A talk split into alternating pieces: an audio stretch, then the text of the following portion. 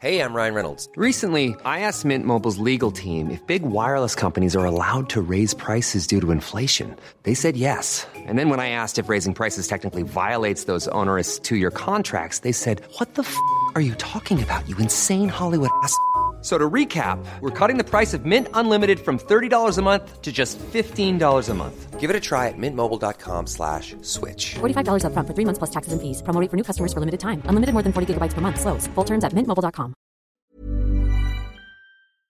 Heraldo Radio. La HCL se comparte, se ve y ahora también se escucha. Inicia las noticias de la tarde con Jesús Martín Mendoza en Heraldo Radio.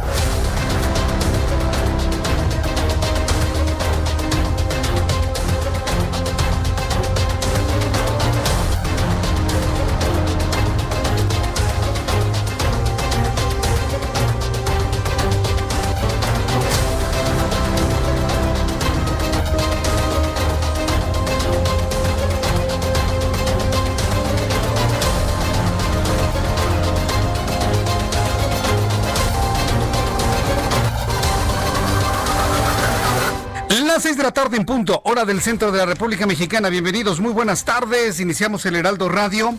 Bienvenidos, qué gusto que se encuentre con nosotros, correspondiente este lunes, 12 de octubre del año 2020. Súbale el volumen a su radio. Les saluda Jesús Martín Mendoza con toda la información importante que ha ocurrido en las últimas horas. Y vaya forma de iniciar la semana, ¿eh? Qué arranque de semana desde muy temprano, desde hoy en la mañana. Hoy en la tarde, a las 2 de la tarde en el Heraldo de Televisión, tuvimos una gran cantidad de información que le compartimos a usted.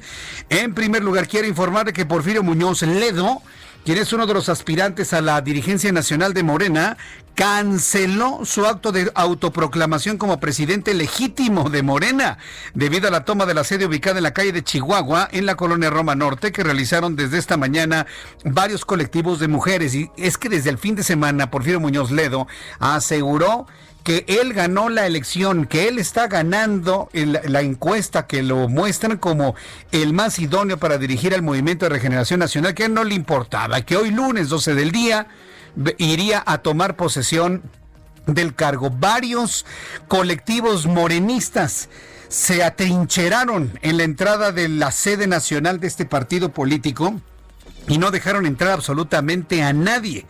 Vaya que sí hemos visto una de las crisis políticas más importantes de este partido político, partido que se encuentra eh, ostentando el poder con el presidente de la República, Andrés Manuel López Obrador. Más adelante le tendré todos los detalles de lo que ha dicho Porfirio Muñoz Ledo. Hablaré con él.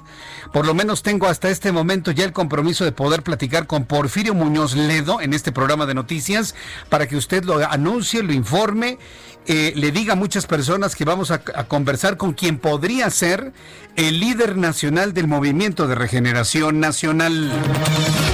Sin embargo, eh, estaremos también muy atentos de las reacciones de Mario Delgado, quien asegura que es importante ir a una tercera encuesta, un tercer sondeo que realice el Instituto Nacional Electoral y recordar que el INE también dijo que los sondeos no son elecciones, no son votos, sino una tendencia, una tendencia de por dónde irían los posibles votos que se realicen dentro del movimiento de regeneración nacional. Otro asunto que ha llamado poderosamente la atención es la comparecencia de Hugo López Gatel, subsecretario de Prevención y Promoción a la Salud. Ante diversas protestas fue suspendida la comparecencia del señor Gatel al no existir condiciones para que el funcionario rindiera cuentas ante los legisladores. Esta es la voz de Miguel Ángel Navarro, presidente de la Comisión de Salud en el Senado de la República. Señor secretario, subsecretario, al no ver ya las garantías de una civilidad, le, pido por favor me permita suspender la reunión ya que no hay el comportamiento debido para una comparecencia. Muchas gracias a usted y al doctor Novelo por no haber esas condiciones de pluralidad y de respeto. Se da por concluida la reunión. Muchas gracias. Muchas gracias. Lástima. Se quedó con las ganas Hugo López Gatel de seguir informando lo que según él tenía que informar. No hubo las condiciones, el Partido Acción Nacional Oposición no se lo permitieron y de esta manera quedó suspendida, ya cancelada, ¿no? Porque ya no se habló de ningún otro tiempo, la comparecencia del señor López Gatel. Le tendré más adelante reacciones a esto. También le informo que el líder del Partido Acción Nacional, Marco Cortés, advirtió que la toma de casetas en el país son una muestra de un Estado fallido. Ha visto que todas las casetas, o bueno, la gran mayoría de las casetas están tomadas. A mí me tocó este fin de semana casetas tomadas y la intervención de la Guardia Nacional. La Guardia Nacional encapsula a los manifestantes y bueno, permiten el paso libre para evitar evidentemente daños en propiedad ajena por parte de estos rijosos. Ah, porque estos grupos le exigen dinero a usted y si no le da dinero le patean el auto, se lo rayan y si bien le va, se lleva una refrescada maternal por decirlo de, una manera suavecita, y toman cualquier tipo de gente, hasta centroamericanos. Hasta centroamericanos. ¿Qué es lo que piensa el gobierno? ¿Que es, una, es un derecho ganado? ¿Que es justicia social ir a tomar una caseta y extorsionar a los automovilistas que ya pagamos impuestos, que pagamos todo lo necesario, pagamos gasolina y al pagar gasolina le pagamos impuesto al gobierno?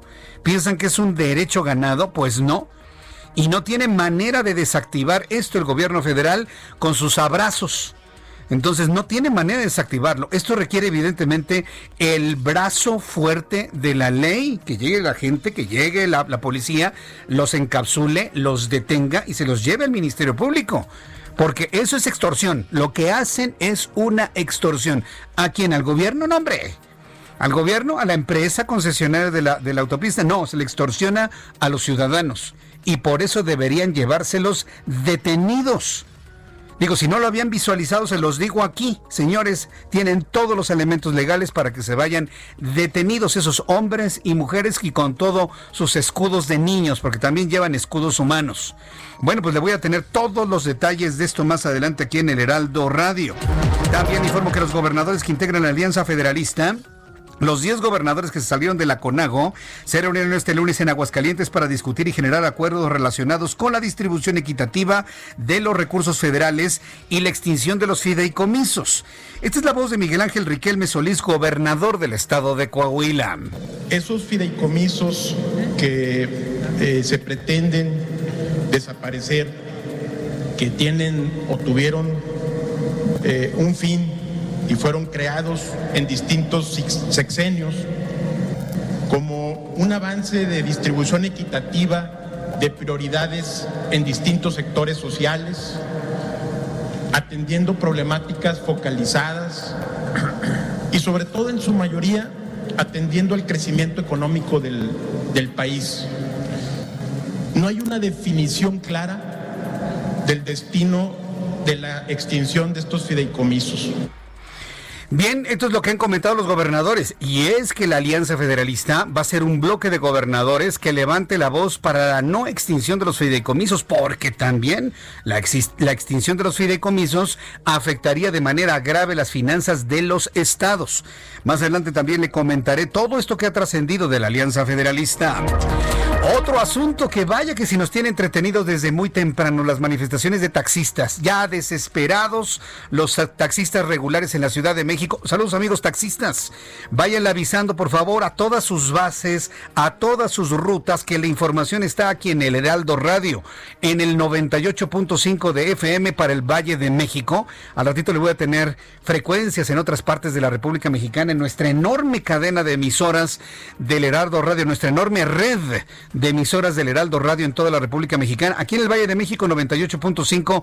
Amigos taxistas, yo les invito a que entren a nuestra plataforma de YouTube para que me den sus comentarios. Taxistas regulares que pagan revista, nuestros amigos que todos los días están buscando sacar la cuenta y finalmente dar un buen servicio a los usuarios. Y también a nuestros amigos, también son amigos de Uber, Cabify, Cabify, eh, Didi, eh, Yellow Cab que no les permitieron hoy trabajar, yo les invito a que me den sus opiniones también en nuestra plataforma de YouTube, en el canal Jesús Martín MX o en mi cuenta de Twitter, arroba Jesús Martín MX.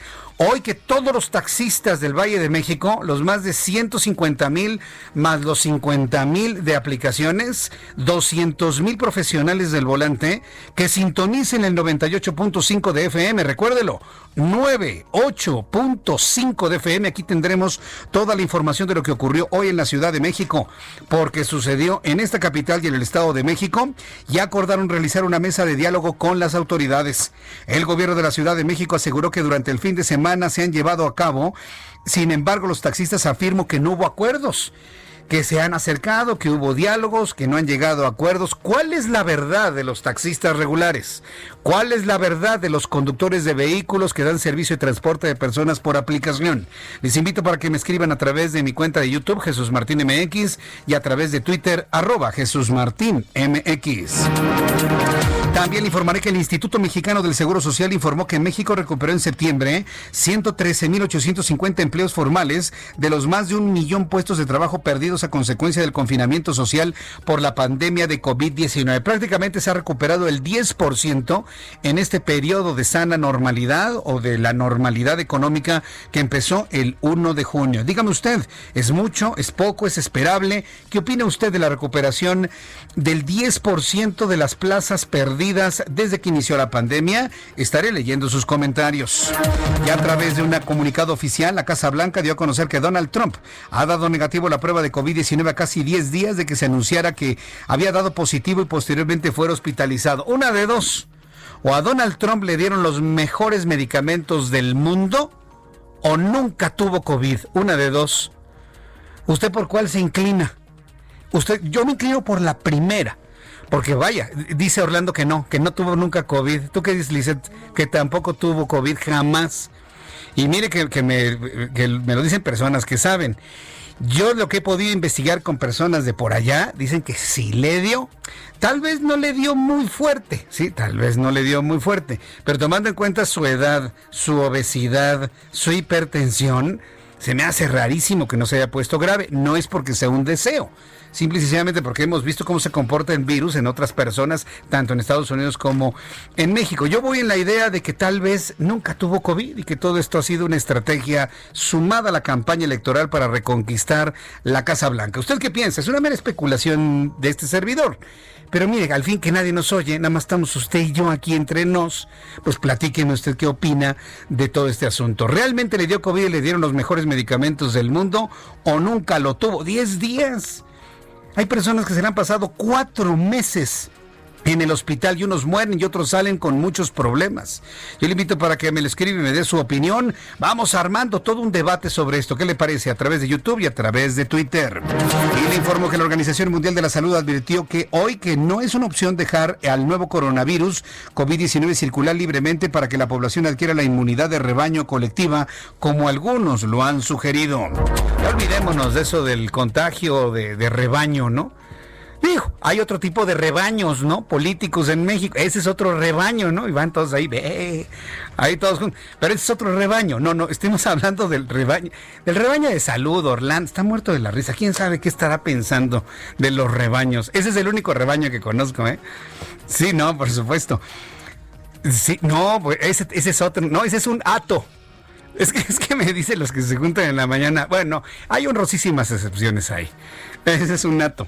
Bueno, el rebaño, el único que conozco es el otro. El rebaño para el COVID, ese definitivamente dicen los expertos que no existe. También le informo que el 11 de octubre de 2020 quedará marcado, es decir, ayer, para siempre en la historia del deporte. En la NBA, la Fórmula 1 y el tenis, los libros de récords cambiaron y ganaron nuevos nombres en la cima. Toda la información. Hoy, Roberto San Germain, ¿eh? Hoy vamos a tener a Roberto San Germain aquí en el estudio para que nos hable de deportes y un gran fin de semana intensísimo con todo lo que usted espera del deporte. Vamos a la información de los estados. Recuerde que todos nuestros compañeros corresponsales están muy pendientes de lo que es noticia en toda la República Mexicana. Empiezo con Fernando Paniagua en Querétaro. Adelante, Fernando. ¿Qué tal Jesús Martín? Buenas tardes. El gobernador de Querétaro, Francisco Domínguez, afirmó que a pesar de que las autoridades de salud en el eh, federales ubicaron a partir de este lunes, al estado de Querétaro en color amarillo dentro del semáforo epidemiológico, la entidad se mantendrá en sus actividades económicas normales y los aforos sin cambios, es decir, no regresará el estado en los, en los hechos al semáforo naranja, luego de que la federación nos pasó al, del color amarillo al color naranja el pasado viernes y esto entraría en vigor a partir de hoy. En un mensaje emitido a la ciudadanía, Domínguez Servién afirmó además que si bien el trabajo coordinado con el gobierno federal en la lucha contra la pandemia por COVID-19 se mantiene, al Estado no regresará el porcentaje de aforos ni el funcionamiento de establecimientos para la fase naranja. Sostuvo que tampoco se cerrarán las actividades reanudadas el pasado 28 de septiembre, cuando se eh, reiniciaron prácticamente todas las actividades productivas en el Estado. Dijo textualmente el gobernador Querétaro respeta en lo que al orden federal corresponde la, la modificación anunciada el viernes. No obstante, en los términos de ley y conforme al criterio público del gobierno federal, Querétaro seguirá atendiendo las recomendaciones de su Comité Técnico de Salud. Esta es la información, Jesús Martín. Muchas gracias por esta información, Fernando Paniagua. Gracias.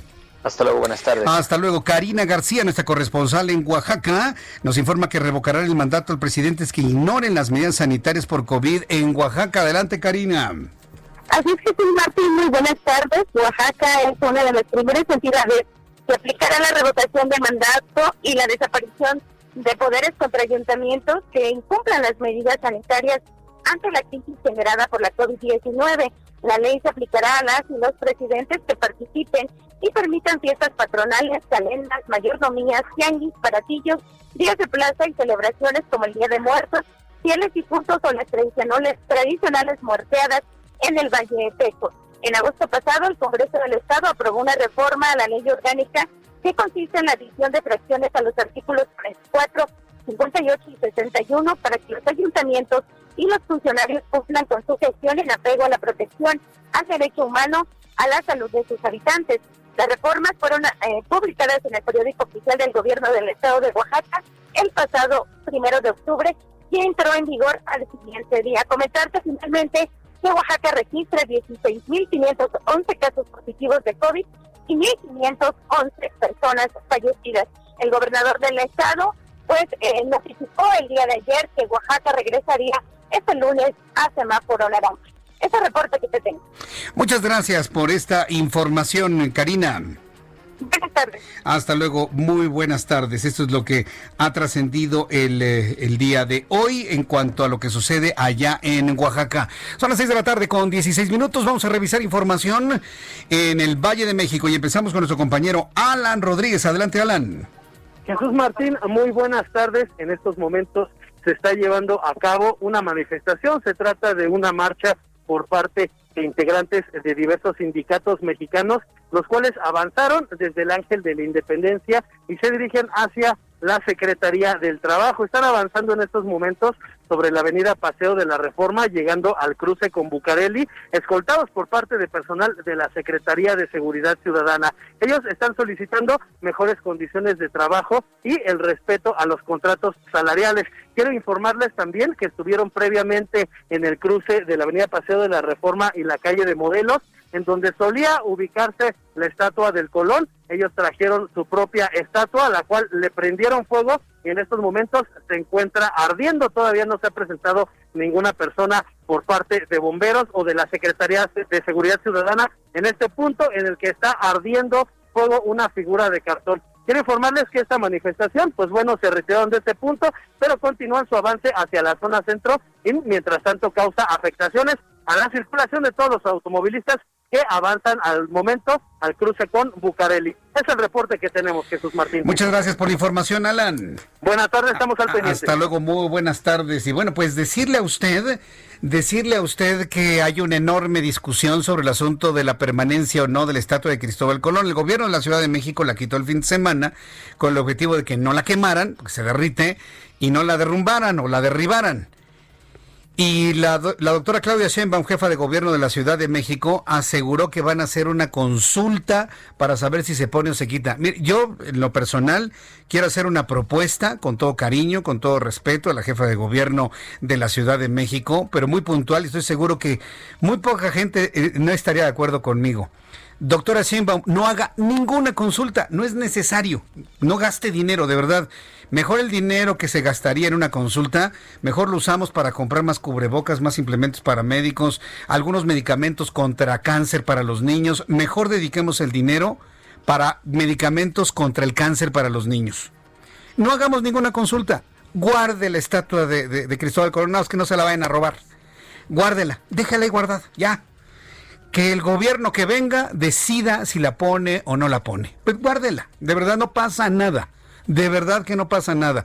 Yo soy de la idea de que ya la guarden y ya nos quitamos este problema de todos los 12 de octubre. ¿Qué le parece? Guárdenla, guárdenla. Vivimos en un país donde se quiere negar nuestra realidad, pero la historia nada la borra, nada se borra. Está en los libros de texto, está en la memoria colectiva y eso es más importante que una estatua de bronce o lo que sea quítenla, guárdenla, no hagan consulta, no es necesario. Y le puedo asegurar que la gran mayoría de todos estaríamos, estamos completamente de acuerdo. Guárdenla, guárdenla, no pasa nada. Los que conocemos la historia y sabemos que no se mueve, no tenemos problema. Y los que no quieren pensar en Cristóbal Colón, quieren que la quiten. Entonces, ¿para qué hacen encuesta? Todos estamos de acuerdo en que la guarde. Guárdela nada más muy bien para que nadie se la vaya a robar para fundirla y ganar dinero por el bronce fundido. Nada más esa sería la petición. Pero guárdenla. Yo soy de la idea de que ayúdeme por favor usted a promover esto y que mis colegas también promuevan esto. No nos gastemos dinero que no tenemos. Y si quieren usar dinero, úsenlo mejor en comprarle medicamentos a los niños con cáncer y ya la estatua de o monumento, lo que usted quiera de, Cristóbal Colón, la guardan y se, acabó. ¿Qué, ¿Qué, ponen ahí? Pues unas flores, hombre, un monumento a Moctezuma, este, lo que sea. No importa, créame que a estas alturas ya no importa. ¿Con quién vamos?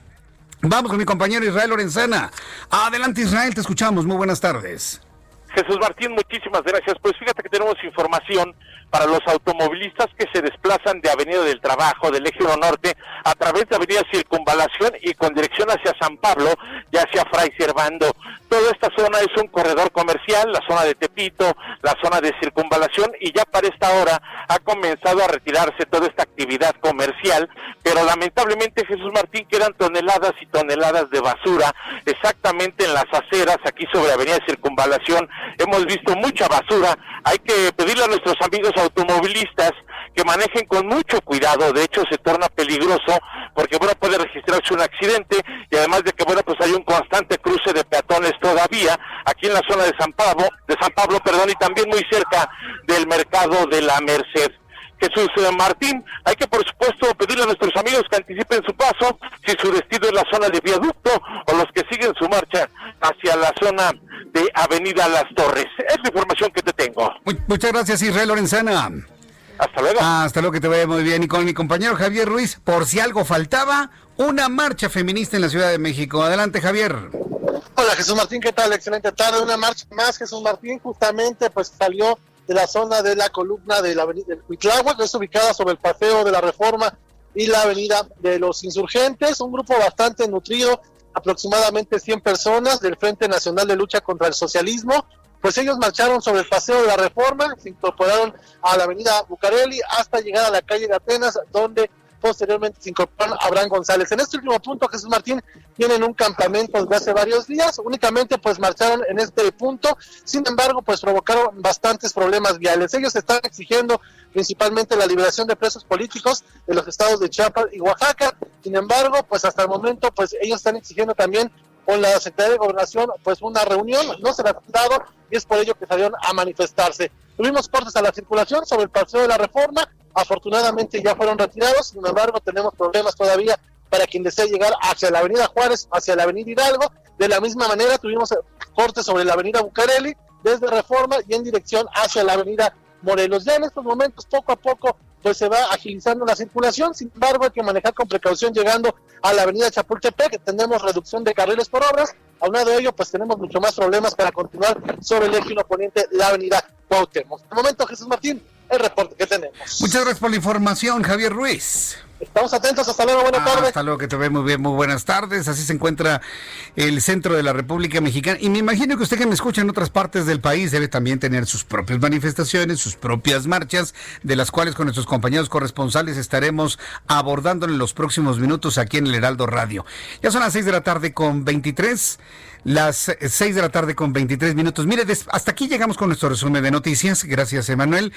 Y después de los anuncios, voy con mi compañero Abraham Arreola. Vamos a tener algo del clima también, sobre todo porque, oiga, qué aguacero anoche.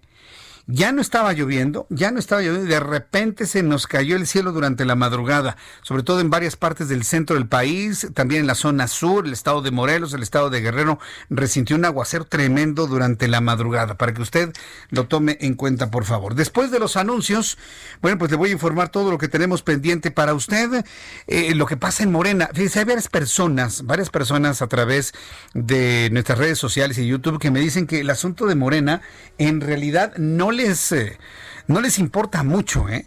Pero le voy a decir una cosa, es importante consignarlo. Porque si no lo consignamos, luego usted me va a decir que no se supo finalmente cómo quedó eh, eh, la fuerza y el poderío de este partido político para las elecciones del año 2021.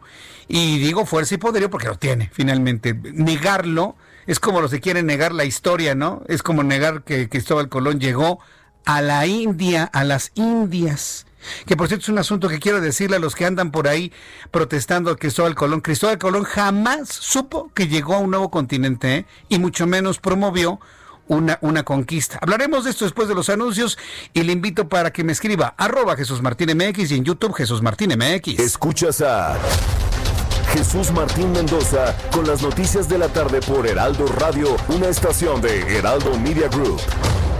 Heraldo Radio. Heraldo Radio. Escucha las noticias de la tarde con Jesús Martín Mendoza. Regresamos. Muy buenas tardes amigos, aquí el público de Jesús Martín Mendoza. Estamos felices de comenzar la semana, hoy es lunes, porque vamos a hablar también sobre temas de salud, todo lo que tiene que ver sobre nuestro gran, gran y querido, eh, pues que es el querido, me toca a mí. Solo me pasó a mí, perdón. A ver, dale. Ahora me tocó a mí, 3, 2, 1, 0.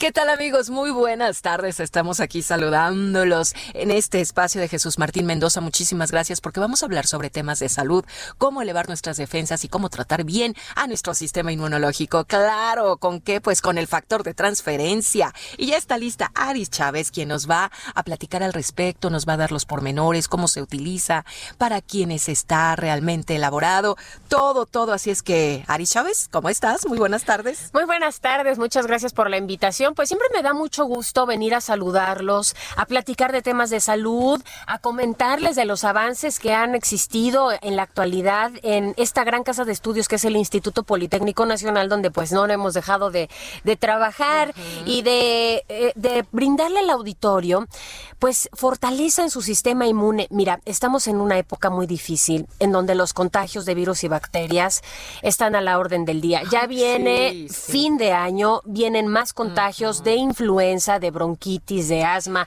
de alergias. Estamos en otoño, vamos a entrar a invierno. Imagínate cómo debemos estar protegidos, Aris. Eso es imprescindible en la actualidad. ¿Y cómo podemos lograrlo? Mira, nosotros los mexicanos tenemos carencias en nuestra salud. No comemos bien, no tomamos suficientes vitaminas, nos malpasamos, fumamos, bebemos la contaminación que respiramos, todo eso hace que nuestro sistema inmunológico se deprima. Necesitamos forzosamente un tratamiento extra que nos ayude a elevar nuestras defensas. El factor de transferencia es un tratamiento extraordinario que ha desarrollado el Instituto Politécnico Nacional que nos permite elevar nuestras defensas, super elevarlas hasta en un 470%. ¿De verdad? Los resultados, sí, mi querida Moni, los resultados que se tienen en, en los avances científicos nos arrojan 470% en elevación de leucocitos, es decir, nuestros glóbulos blancos. Elevar el sistema inmune a esa magnitud nos permite crear una barrera protectora que vuelve mucho más difícil un contagio. Ahora, no solo tenemos pacientes sanos que quieren elevar sus defensas, que quieren blindarlas, como tú comentas siempre, sino también tenemos otro tipo de pacientes que tienen enfermedades autoinmunes crónico-degenerativas que han visto muy buenos resultados. Tenemos pacientes con cáncer, con diabetes, con lupus, con VIH, con artritis reumatoide, con las alergias que ahorita empezamos en una época en donde empiezan a presentar síntomas, asma, enfermedades biliares, respiratorias, ahora que tenemos el, el frío influenza, bronquitis, pulmonía, todas ellas ven una mejoría muy importante desde la primera semana y sobre todo estamos protegidos para futuros contagios. Perfecto. Puede tomarlo toda la familia. Es una gran noticia, Aris, o sea, pasando todas las edades. Claro, desde bebés hasta personas de la tercera edad. Si usted ya está en un tratamiento médico, puede combinarlo porque no tiene efectos secundarios. Y hoy, mi querida Moni, claro que les traemos una promoción. Pues ya estás, ya no te voy a quitar el tiempo, Aris. Dinos, dinos, ¿qué tienes para nosotros? Tienen que llamar a este número telefónico. Las primeras personas en comunicarse solamente en este momento van a tener esta promoción. 55 56 49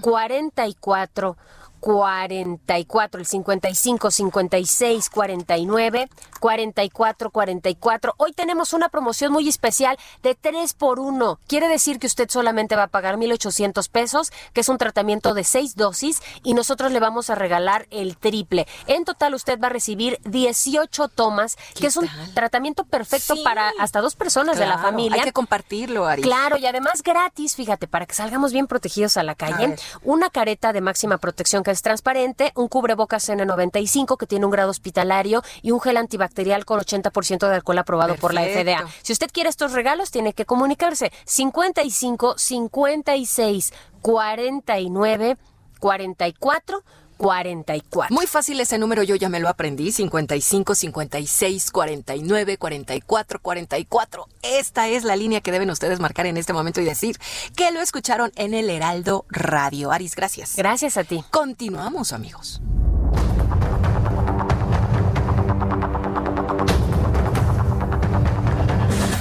Son las 6 de la tarde con 35 minutos. Es el tiempo del centro de México. La temperatura en el centro de México es de 22 grados.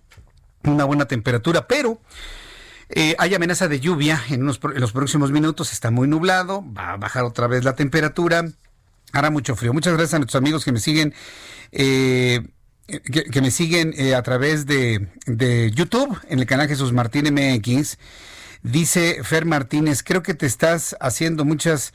eh, ah, pues mire, de ahí viene la de ahí viene la palabra Chairo, precisamente. De ahí viene la palabra Chairo, Fer Martínez. Exactamente de ahí, vaya. Qué bueno que recuerdes lo que explicábamos la otra vez. Muchísimas gracias. Es que reflexionábamos a través de Twitter sobre la visita de la señora Beatriz Gutiérrez Müller, quien es la esposa del presidente de la República, haciendo pues una gira por Europa, pero pues le digo, no sé si fue una gira pues digamos personal o si fue una gira de visita de Estado. Porque si fueron visitas de Estado como tal, inclusive al Vaticano, porque el gobierno de México ve al Vaticano como un Estado y al Papa como un jefe de Estado, si fueron visitas de Estado, ¿por, por qué tuvo que ser la, la, la esposa del presidente? Independientemente de que sea una decisión tomada, ¿no? ¿Por qué no fue el ministro de Relaciones Exteriores de México? Esa labor le corresponde a Marcelo Ebrard. Eso le corresponde a Marcelo Ebrard, secretario de Relaciones Exteriores, hacer giras por Europa. Yo puedo entender que a lo mejor Marcelo Ebrard está muy ocupado con el tema COVID en su papel de secretario de salud, pero hacer una visita y entrevistarse con varias personalidades de los gobiernos es una función del secretario de Relaciones Exteriores. No tiene por qué hacerlo la señora Beatriz Gutiérrez Müller, que lo hizo bien, lo hizo mal, bueno, eso ya es harina de otro costal. Yo creo que inclusive no sería materia de análisis sino porque ella y no el ministro de Relaciones Exteriores mexicano. Y luego cuando veo que ya López Obrador no se refirió a ningún tipo de apoyo a Mario Delgado, pues entonces eso nos hace especular y pensar que algo, algo está pasando tras las cortinas de Palacio. Algo está sucediendo. Pero bueno, dejemos la especulación por un lado. Yo es lo que yo observo, que de repente como que se, se, se fue todo el apoyo a este sector ideológico de pensamiento dentro del movimiento de regeneración nacional. De repente se borró, pero veremos, esperemos que las cosas se aclaren en los próximos días o en los próximos minutos. Ya que estoy hablando de, del movimiento de regeneración nacional, pues nada más véalo. Mario Delgado, que es muy, muy cercano a Marcelo Ebrard, Mario Delgado, pues llevaba una delantera pero sin cuestionamiento, de 12, 15, 17, 20 puntos. Entra la contienda Porfirio Muñoz Ledo y como dice el dicho, ¿no? Caballo que alcanza, gana, ¿no? Y lo fue alcanzando, lo fue alcanzando, lo fue alcanzando al grado de tener en sondeos, no en una elección como tal, en sondeos un empate técnico de apenas cinco centésimas de diferencia entre uno y otro. Porfirio Muñoz Ledo dijo en días anteriores que a él no le importaba, que él había ganado la elección y hoy lunes a las 12 del día se iba a presentar en el Comité Ejecutivo Nacional de Morena para hacer la toma de protesta y de su cargo como dirigente nacional de Morena.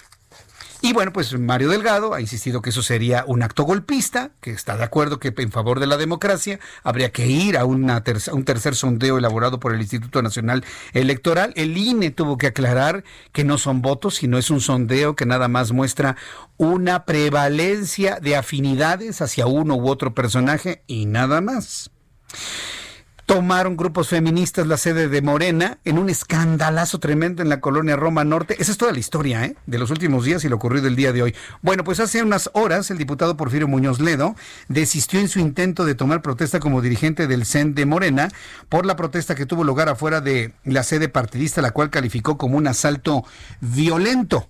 Ya lo tenemos precisamente en línea. E, en unos instantes lo vamos a tener. me está diciendo Orlando que en unos minutitos más. Pero vamos primero con eh, Sergio Gutiérrez Luna, quien es diputado del Movimiento de Regeneración Nacional. Diputado Sergio Gutiérrez Luna, me da mucho gusto saludarlo, pues aquí informando que finalmente el diputado Porfirio Muñoz Ledo declinó tomar la dirigencia de Moreno como lo había anunciado durante el fin de semana. Bienvenido, muy buenas tardes. Buenas tardes Jesús, buenas tardes a tu auditorio. ¿Cómo debemos entender lo que ha pasado en estas últimas horas y el día de hoy concretamente?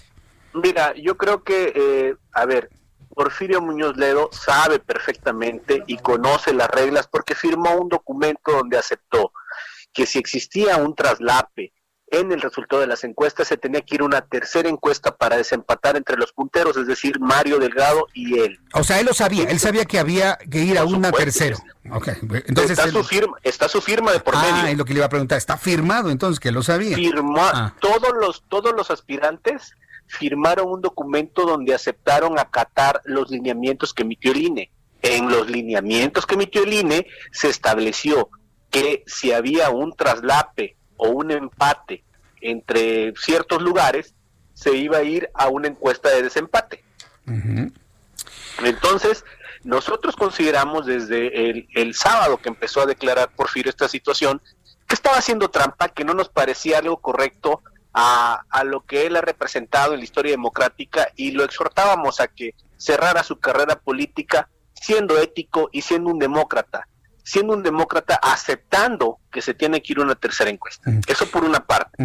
Por otra parte, hoy vimos una manifestación no violenta, como él dice, eso es erróneo, es equivocado, fue una manifestación pacífica de mujeres que encabezaron una protesta por acusaciones de acoso. Yo creo que Porfirio debe de esclarecer ese tema antes que cualquier otra cosa, porque definitivamente te lo digo muy claro, en Moreno no quisiéramos que tuviera que hubiera un dirigente que tuviera acusaciones de acoso y que además quisiera torcer las reglas del propio procedimiento para llegar, eso lo convertiría en un dirigente espurio.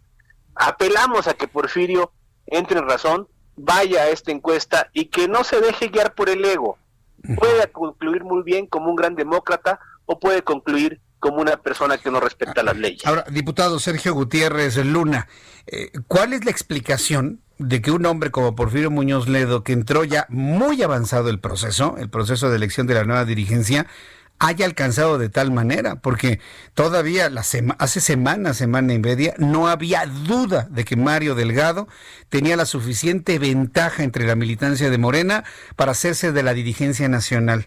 Hoy eso parece que no está tan claro. ¿Qué, ¿Qué, fue lo que pasó en el camino? Platíqueme. Mira, yo lo veo muy claro. Lo que sucedió es que se inscribieron muchas personas. Como tú puedes ver, por ejemplo, Jacob Polensky quedó en cuarto lugar. eh, una compañera del partido no tan conocida quedó en tercer lugar con votación más alta. Finalmente, son comportamientos que van arrojando eh, una muestra aleatoria. Ojo, tengamos presente que la muestra se hizo, cada casa encuestadora la hizo sobre 1.500 personas. 4.500 en total, que hicieron un ajuste y fueron 4.700 más menos lo que dio el resultado final. Ahora, te voy a dar otro dato relevante. Hubo tres casas encuestadoras que hicieron este proceso, de las cuales dos, dos casas encuestadoras le dieron el triunfo a Mario Delgado.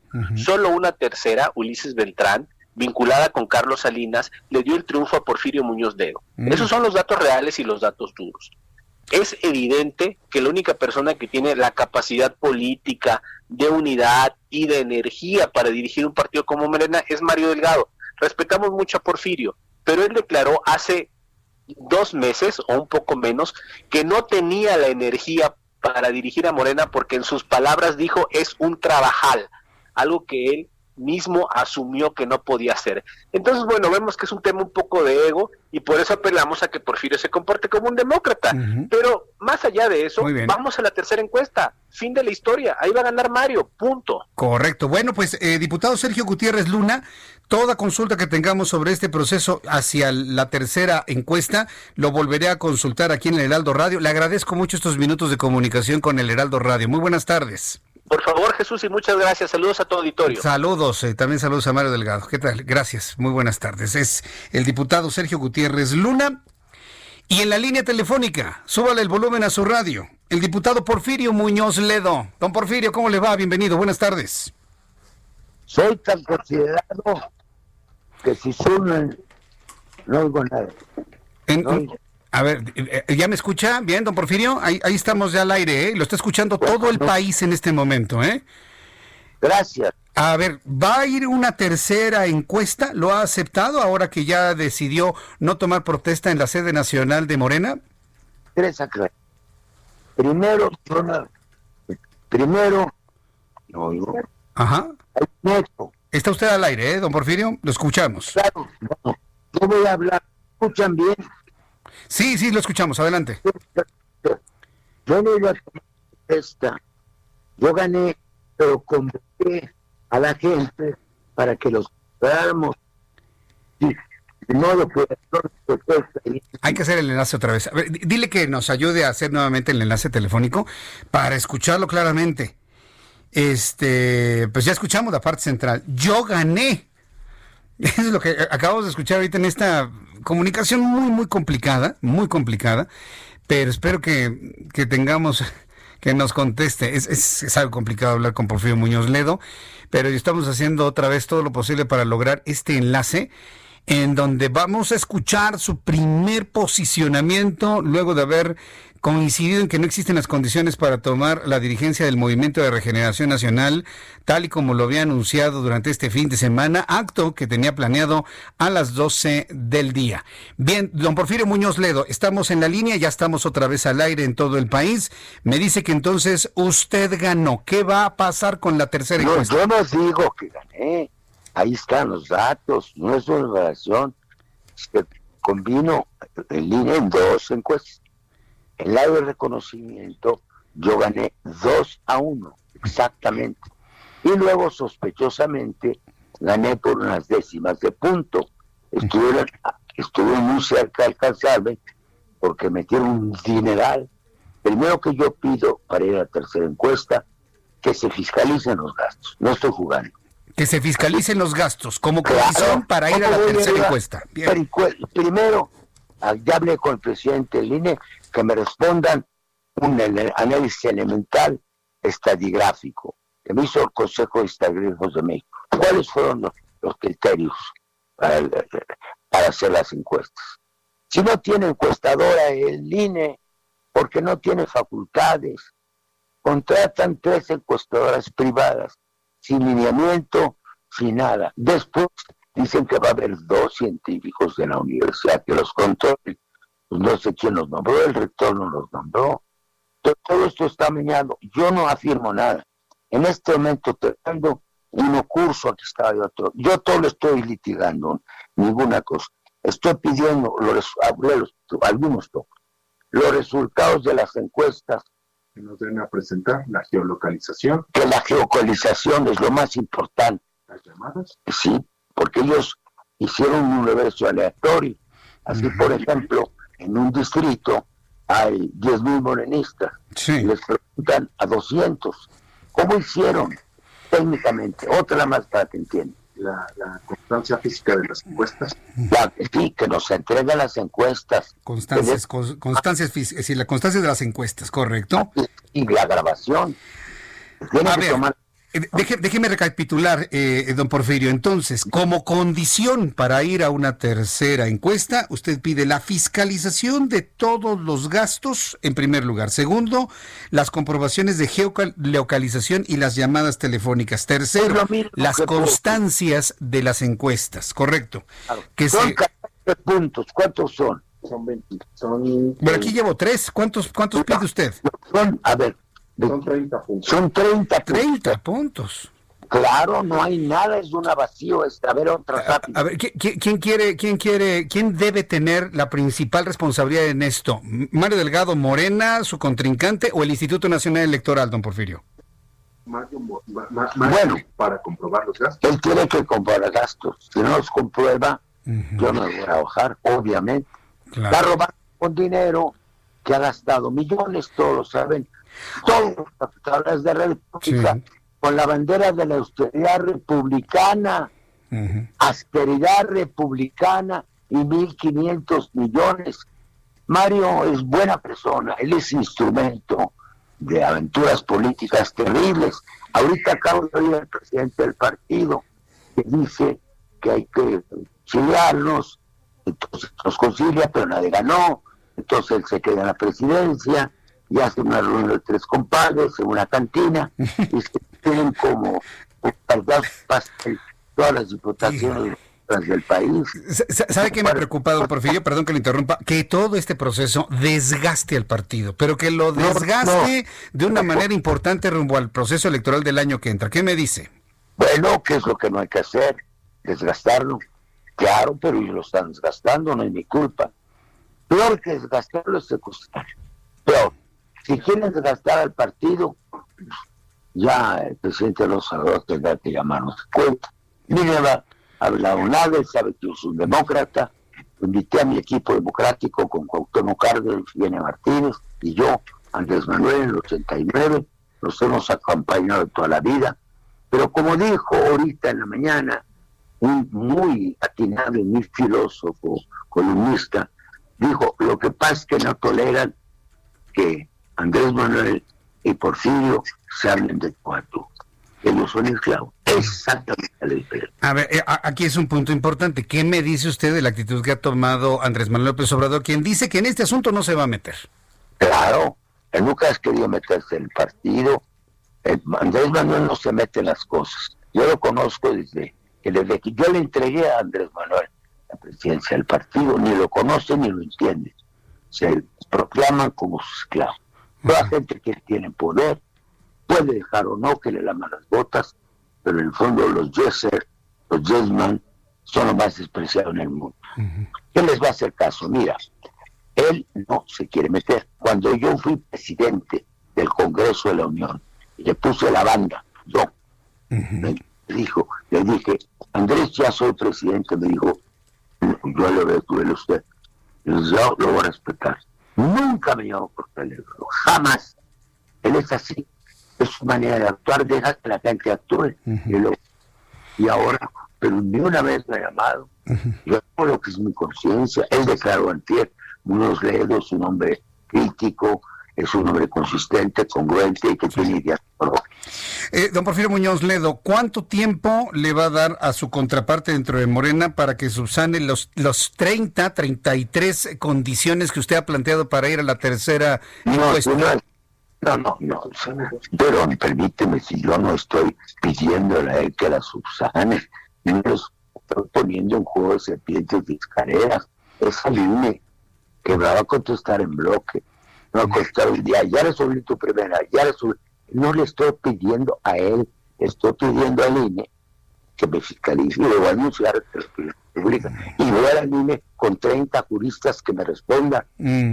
A él. Yo quiero bien- yo- mi, mi rival es el, el robo, mi rival es la falta de Estado de Derecho, mi rival es la corrupción de los institutos electorales que yo creo, yo estuve a la cabeza de, su creación.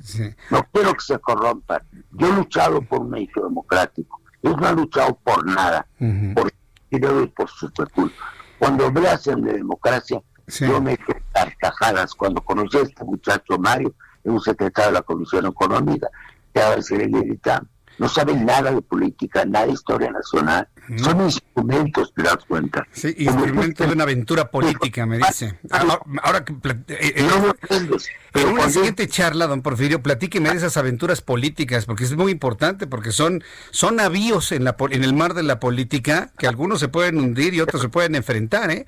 No te doy, no, no, no, no. No, pues, ¿cómo no? Lo, lo estamos viendo ahorita, don Porfirio. No, es que no te entiendo. Yo no estoy confrontando a nadie. Estoy viendo la realidad. Yo no tengo relaciones políticas. Yo muchachos divulgares. Yo tengo una edad. Yo estoy dando mi última contribución a la democracia mexicana. Eso sí.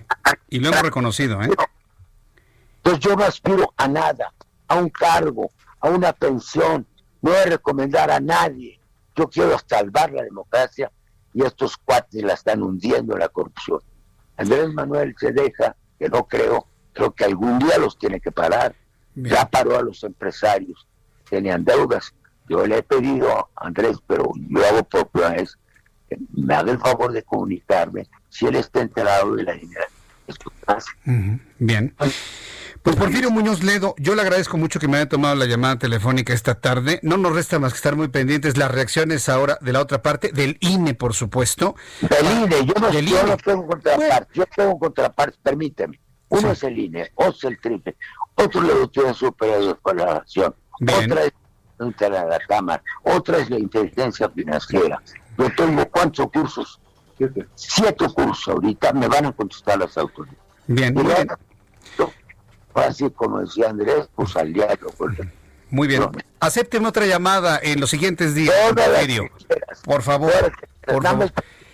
decir la verdad. Y, y entramos al aire a nivel nacional para que lo escuchen. Porfirio Este muchacho no es mi contraparte, es el heraldo de intereses que quieren quedarse con la presidencia de la República. Mi nombre se llama Marcelo Ebrard. Eres un muñeco de Marcelo Ebrard que quiere quitar a mediados del sexenio la presidencia de la República. Bien. Gra- Gracias, Porfirio Muñoz Ledo. Ya nos da nota para el periódico. Gracias. Toda, pero grande, ocho. Gracias. De ocho. Ocho, claro ocho. que sí. Mensajes. Regresamos. Escuchas a Jesús Martín Mendoza con las noticias de la tarde por Heraldo Radio, una estación de Heraldo Media Group. Heraldo Radio.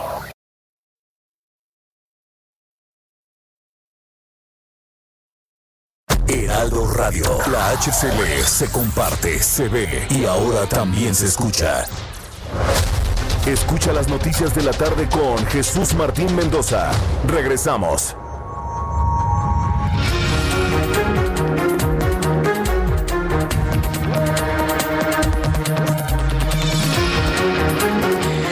En punto, las 19 horas en punto, hora del centro de la República Mexicana. Escucha usted el Heraldo Radio. Les saludo en toda la República Mexicana.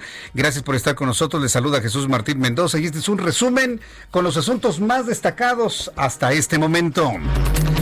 En entrevista exclusiva con el Heraldo Radio, Porfirio Muñoz Ledo acusó a Marcelo Ebrard Casaubón, secretario de Relaciones Exteriores, de estar detrás del proceso de elección del dirigente de Morena.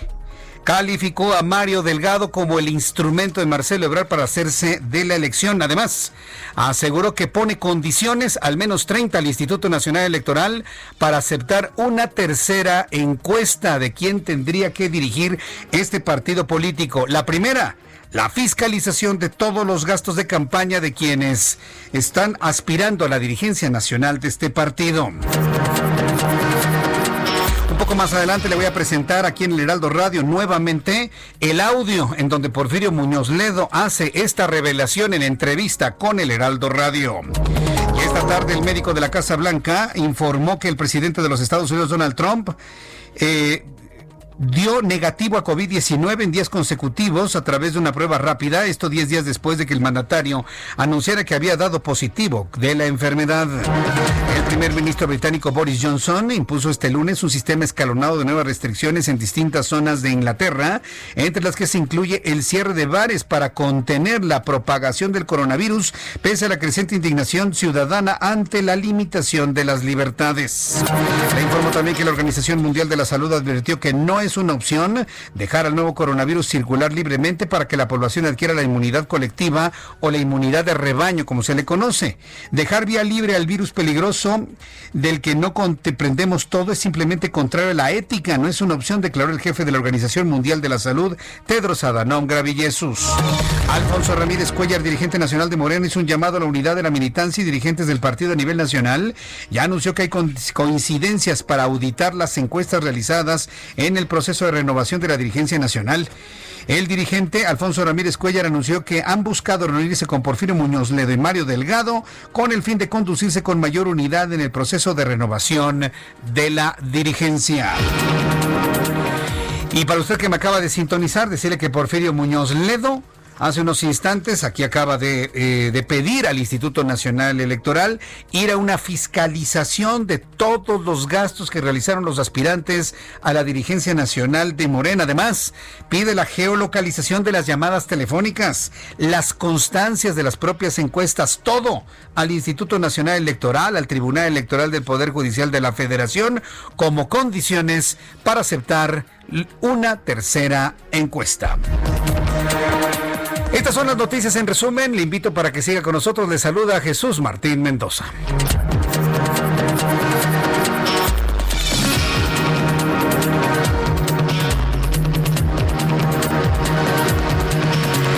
Ya son las 7 con 4, las 19 horas con 4 horas del centro de la República Mexicana. Vamos con mi compañero Alan Rodríguez, nuestros compañeros reporteros urbanos. ¿En qué punto te ubicas, Alan? Adelante.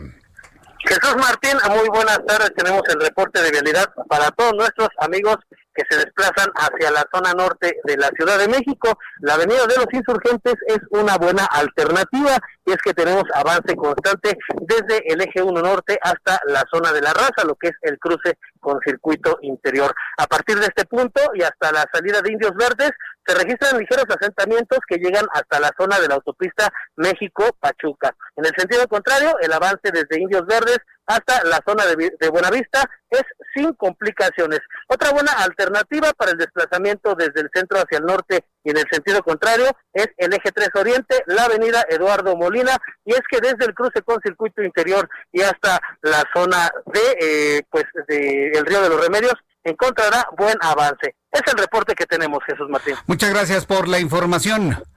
Continuamos al pendiente. Continuamos al pendiente. Vamos a entrar en comunicación con mi compañero Israel Lorenzala. Adelante, Israel. Jesús Martín, gracias. Efectivamente, tenemos información para nuestros amigos automovilistas que se desplazan a través de la zona del circuito interior, procedentes del aeropuerto y con dirección hacia la raza, ligeros asentamientos en carriles laterales, principalmente en Eduardo Molina y más adelante para incorporarse hacia Ferrocarril Hidalgo. La alternativa, el eje 3 norte con sus diferentes nombres hasta el perímetro de Vallejo o la avenida de los Insurgentes. El sentido opuesto, la circulación fluye a buena velocidad, también algunos asentamientos en la calzada de los Misterios y la calzada de Guadalupe, pero no hay que pensar en alternativas, ya que superando este punto la circulación mejora con dirección hacia Oceanía, o los que siguen su marcha hacia Boulevard Puerto Aéreo. Jesús Martín, información que te tengo. Muchas gracias por la información, Israel. Hasta luego. Hasta luego, que te vaya muy bien. Javier Ruiz, ¿en qué zona de la ciudad te encuentras? Adelante, Javier. En la zona sur, Jesús Martín. Hace unos momentos recorrimos la avenida de los insurgentes. Ya vamos a encontrar bastantes problemas viales, al menos para quien se desplaza de la zona del viaducto Miguel Alemán y esto en dirección hacia el eje 4 sur, la avenida Xola, más adelante para llegar a los ejes 5 y 6 sur. No está de más utilizar la avenida Revolución, el avance es un poco más aceptable a comparación de la avenida de los insurgentes para quien desea llegar hacia la zona sur de la Ciudad de México. El sentido opuesto de la avenida de los insurgentes, también con rezagos, justamente llegando a la avenida Baja California y más adelante para continuar a la avenida Chapultepec. Y para esta hora Jesús Martín el viaducto, pues totalmente detenido prácticamente desde la zona de Revolución y para quien desea llegar hacia el eje poniente de la avenida Cuauhtémoc o más adelante a la incorporación con la calzada de Tlalpan. De momento, Jesús Martín, el reporte que tenemos. Muchas gracias por la información, Javier Ruiz. Estamos atentos, buenas tardes. Hasta luego, muy buenas tardes, nuestros compañeros reporteros urbanos, periodistas especializados en información de ciudad. Son las 7 con 6, las 19 horas con 6 minutos, hora del centro de la República Mexicana. Hace unos instantes conversé con Porfirio Muñoz Ledo quien, bueno, hizo un señalamiento verdaderamente importante, una revelación importante. Digo, ya lo sospechábamos, inclusive en uno de los cortes comerciales a las seis y media hacíamos una lectura, ¿no? De todo lo que ha pasado en materia de relaciones exteriores, inclusive la no presencia de un Marcelo Ebrard en esta gira por Europa que realizó la señora Gutiérrez Müller. Lo, lo reflexionábamos, lo uníamos hacia lo que está ocurriendo con Morena. Hablo con Porfirio Muñoz Ledo, quien asegura que le está pidiendo al Instituto Nacional Electoral condiciones para ir a un tercer sondeo, a una tercera encuesta, entre ellas la fiscalización de todos los gastos. Y luego de estar conversando, él calificó a Mario Delgado como un buen muchacho, dice, es un buen político. Yo lo conocí cuando estaba en la Comisión de Finanzas del Gobierno de la Ciudad de México, pero lamentablemente es un instrumento de aventuras políticas. Y bueno, pues al final de la conversación, Porfirio Muñoz Ledo pues nos dijo finalmente por dónde van esas aventuras políticas y esto fue lo que dijo en el Heraldo Radio. Dame, decir la verdad. Y, entramos al aire a nivel nacional para que lo escuchen. Porfirio este Ledo. No es mi contraparte, es el Heraldo de intereses que quiere quedarse con la presidencia de la República. Mi nombre se llama Marcelo Ebrard. es un muñeco de Marcelo Ebrard que quiere quitar a mediados del sexenio la presidencia de la República. Bien que quiere quitar a mediados del sexenio la presidencia de la República. Lo que ha revelado Porfirio Muñoz Ledo en esta entrevista. ¿sí? Y, te voy, y dice, voy a decir la verdad y voy a decir la verdad. Le estaba ofreciendo que habláramos en una oportunidad futura, porque se me estaba acabando el tiempo, ya nos íbamos a los mensajes comerciales. Y bueno, pues ahí yo le agradecí. Bueno, pues ya me dio nota, dice, pues la notota, inclusive la de 8. ¿Qué sabe Porfirio Muñoz Ledo? ¿Qué está pasando dentro del equipo cercano al presidente de la República, Andrés Manuel López Obrador? ¿Qué nota, eh? Más temprano, hoy por la mañana, mi compañera Brenda Peña eh, eh, entrevistó a Mario Delgado. Estuvo aquí en las instalaciones del Heraldo, ¿sí? Quiero decirle, Brenda Peña, Brenda Peña le hizo una gran entrevista a Mario Delgado. La verdad, debo, periodísticamente a mí me gustó. Me parece que es un documento imperdible, ¿sí?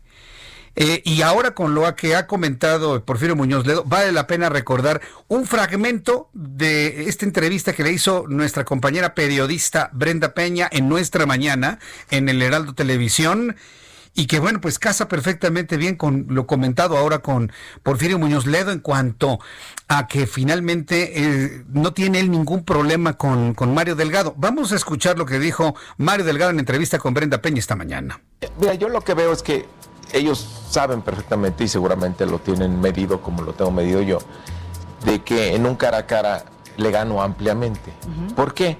Porque la gente se da cuenta de que, de que no puede prevalecer una opción que divide, que promueve la discordia, que pretende con expulsar a algunos militantes y la propuesta que estoy haciendo yo, de que tenemos que escucharnos, tenemos que respetarnos, tenemos que unirnos porque la lucha no es por cargos, tenemos principios, tenemos valores, la lucha es por el ideal de la transformación, organizar, reorganizar a nuestro partido además para que sea muy eficaz en la batalla electoral del 2021. Sin embargo, le ha dicho que hoy al mediodía va a estar ahí en el partido, en la sede nacional, eh, tomando ya batuta de, Morena. Bueno, será claramente un acto eh, ilegal, un acto para llamar la atención, pero completamente desconocido completamente de, la ley y creo que muy mala señal para nuestro movimiento, para el país, alguien que pretenda claramente violar la ley va es un atentado contra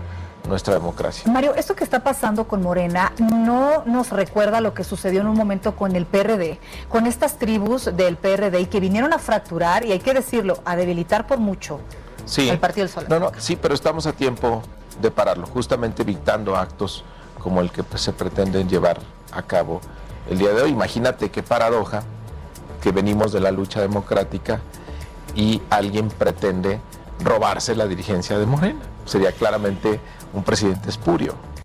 Así han calificado la posible, la, la, posible presidencia de Porfirio Muñoz Ledo en Morena, una presidencia espuria. ¿Se acuerda quién puso de moda el calificativo? ¿Y en contra de quién? Volvemos a traer nuestro diccionario informativo de todos los días la palabra espurio. ¿eh? Estoy a la espera de reacciones a lo que ha comentado Porfirio Muñoz Ledo. De hecho, estoy buscando a Marcelo Ebrard, secretario de Relaciones Exteriores de nuestro país, nuevamente al propio Mario, Mario Delgado, y este, alguna entidad del Instituto Nacional Electoral que, bueno, pues no, no sabemos si de alguna manera eh, estarían en la disposición de atender toda la serie toda la serie de condiciones que Porfirio Muñoz Ledo ha planteado para, para aceptar el resultado de una tercera de una tercera encuesta, porque la encuesta la van a hacer con el acuerdo o sin el acuerdo de Porfirio Muñoz Ledo, la van a hacer.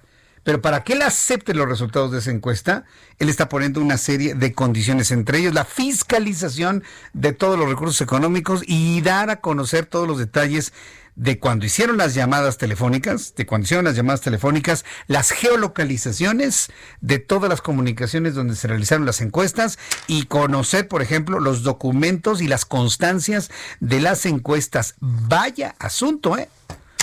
No, no, si le digo que esto lo dijo Palitos y Bolitas en su programa a las 3 de la tarde. Pensábamos que esto había acabado, pero no, ¿eh? Esto empieza, señores. Esto empieza. Y es la lucha por el poder. No es otra cosa más que eso. Es la lucha por el poder. Y le voy a decir una cosa, ¿eh? independientemente de que usted esté a favor o en contra, a favor de uno, en contra de otro, o que simple y sencillamente no le interese el asunto de Morena, debe usted reconocer que esto que está pasando es de lo más interesante que tenemos en materia de política que tampoco nos va a quitar la visión del asunto importante que tiene que ver con el COVID. Al ratito le tengo los datos de COVID, ya empezaron a fluir los datos, pero antes, saludo con muchísimo gusto a mi compañero Gerardo Rodríguez, experto en materia de seguridad, columnista del Heraldo de México. Estimado Gerardo, gusto saludarte, bienvenido, muy buenas tardes. Muchas gracias Jesús Martín por estar en tu espacio. Y si me lo permites, el día de hoy vamos a hablar de un concepto que es sumamente eh, mítico para los países latinoamericanos, que es el de la relación cívico-militar. Algo que es un concepto que no, no se ha abordado en México, pero en Argentina, en Brasil, se habla mucho de las relaciones cívico-militares porque ellos tuvieron dictaduras militares. Si te parece bien, Jesús Martín, hablaré de este tema. Correcto, pues adelante. Y sobre todo hay muchas dudas, porque por ejemplo ahora que este fin de semana me tocó ver varias casetas bloqueadas, por ejemplo, en el sistema carretero nacional, vi la acción del, del, de la Guardia Nacional. Y bueno, pues sí, sí me pregunté si eso tendría que hacerlo la Guardia Nacional, el Ejército, las policías locales. Me quedé con esa duda. Te escuchamos con este análisis, Gerardo. Muchas gracias. Mira, Jesús Martín, se ha dado todo un debate en los últimos, en las últimas semanas por la ampliación de facultades a las, al Ejército y a la Secretaría de Marina. En concreto, la Secretaría de Marina ya es la Autoridad Marítima Nacional. Tiene a su cargo las dos funciones principales en las aduanas marítimas de México, en las llamadas administraciones portuarias integrales como el puerto de Veracruz, Tampico, Manzanillo, Lázaro Carnas, que es el control administrativo de las aduanas, toda la parte administrativa, de la Marina Mercante y también de la seguridad de los puertos. Esto fue una reforma que pasó desde el sexenio anterior y con una última reforma se clarificó que la Marina eh, ahora tiene el control que antes tenía la SCT. ¿Y por qué? Había, se formaron gremios terriblemente corruptos, Jesús Martín, al interior de la Marina Mercante de México. México está eh, en un lugar eh, cerca del 15, 20 lugar en términos de pesca a nivel internacional. Países como Vietnam, como Chile, como Perú están por encima de México, teniendo nosotros dos costas eh, con, con, océanos espectaculares para desarrollar esta industria. A la Secretaría de la Defensa Nacional se le critica que además de estar en funciones de seguridad pública, apoyando para la construcción de la Guardia Nacional, está apoyando en otras facetas como es la construcción de infraestructura estratégica del país, como es el Aeropuerto Internacional Felipe Ángeles, un tramo del tren Maya en una zona muy conflictiva también, Eh, pero nadie critica a las Fuerzas Armadas cuando apoya para la distribución de insumos médicos para el COVID o la reconversión de más de 20 hospitales civiles para atención del COVID. Eh, sí nos estamos apoyando demasiado nuestras Fuerzas Armadas, Jesús Martín, pero es por cuatro razones principales. La primera, eh, la opinión pública nacional le tiene amplia confianza a las Fuerzas Armadas. Segundo, las instituciones civiles que están son responsables de atender estos problemas, SST el tema de aduanas, eh, etcétera, la Secretaría de Salud, el IMSS, el ISTE, que están rebasados con el tema del COVID, están pidiendo el apoyo de la Secretaría de Defensa y de Marina. También eh, la probabilidad de que tengamos una guerra, Jesús Martín, es una hipótesis que dejamos en el, en el, en el siglo pasado. nuestras Fuerzas Armadas tienen que ayudar a los problemas que tenemos al interior del país. Eh, y Finalmente, las Fuerzas Armadas tienen capacidades humanas, operativas, logísticas, técnicas y la disciplina que permiten un rápido despliegue para atender problemas urgentes para el país. Pero esta columna, Jesús Martín, la escribí por, por una razón. Hay una ofensiva por parte de algunas organizaciones de la sociedad civil, algunos comentócratas que hablan del concepto de la militarización. Este país, y ya lo he platicado en tu programa, no está militarizado. Todo el poder recae en los civiles y estamos explotando de más a las Fuerzas Armadas. Ahora, en, esa explotación de las Fuerzas Armadas, como tú lo estás calificando, ¿cuál va a ser el desgaste que va a tener al tiempo eh? las Fuerzas Armadas? Porque hay un desgaste definitivamente, ¿no? En imagen, en confianza, en acciones. ¿Tú cómo lo ves hacia el futuro? No, no, no se ha caído la confianza hacia las Fuerzas Armadas, se mantienen en los niveles más altos, por encima del 85% de aprobación de la población. Claro que hay un desgaste porque se abren espacios de, problemas de gestión de recursos, probables actos de corrupción, por supuesto que, puede haber ante el ejercicio de tal magnitud de responsabilidades. Pero todo eso las Fuerzas Armadas lo dirimen en, en tribunales interiores y cuando son requeridos los militares son castigados en tribunales civiles. Pero fíjate que a todo esto eh, el secretario de la Defensa está abriendo el diálogo con civiles. El, el próximo jueves, Jesús Martín, se firma un convenio con el Senado de la República para abrir el diálogo con el Senado de la República para discutir estos temas civiles y militares, para que los legisladores conozcan mejor las Fuerzas Armadas y viceversa también. Eh, por primera vez, Jesús Martín, esto es un hecho histórico, hay cinco alumnos independientes civiles cursando la maestría en Seguridad Nacional en el Colegio de Defensa. No sé si recuerdes, hubo una persona que, que interpuso un amparo porque no fue aceptado para cursar esta maestría de élite dentro de las Fuerzas Armadas. Ya tenemos eh, una cuarta parte ya de los alumnos del Colegio de Defensa son civiles.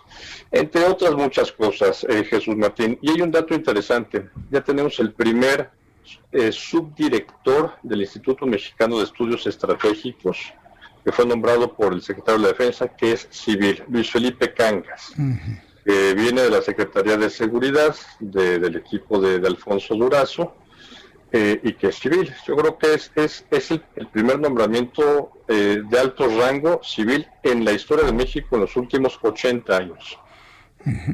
Vaya, pues digamos que una, una institución tan monolítica como son las Fuerzas Armadas ha empezado a abrir en estos tiempos por necesidad entonces, Gerardo. Sí, claro. Yo, yo, yo creo que en México se, se va a empezar a debatir algo que es, por ejemplo, eh, si México está listo para fusionar sus dos secretarías militares. México es el único país en América Latina que tiene dos secretarías de Estado militares y las dos con militares al frente, lo cual también trae el debate de si ya es hora de tener un secretario de la defensa civil de eso escribiremos seguramente en próximas semanas. Bueno, ya el comandante supremo lo es, ¿no? ¿Tú, crees que el, siguiente hacia abajo, cuatro estrellas, tenga que ser también civil? Es un gran debate. Mira, yo soy de la opinión que deberíamos empezar teniendo un par de subsecretarios civiles en Marina y en Defensa. Para empezar a romper tabúes también, porque las Fuerzas Armadas es una institución que espectacular en términos de carrera profesional. Un cadete del colegio militar puede llegar a ser secretario de la defensa. Eso ninguna Secretaría de Estado te permite esa, ese ascenso, salvo la Secretaría de Relaciones Exteriores, ¿no? Que si ingresas al servicio exterior puedes llegar a ser canciller, por supuesto embajador.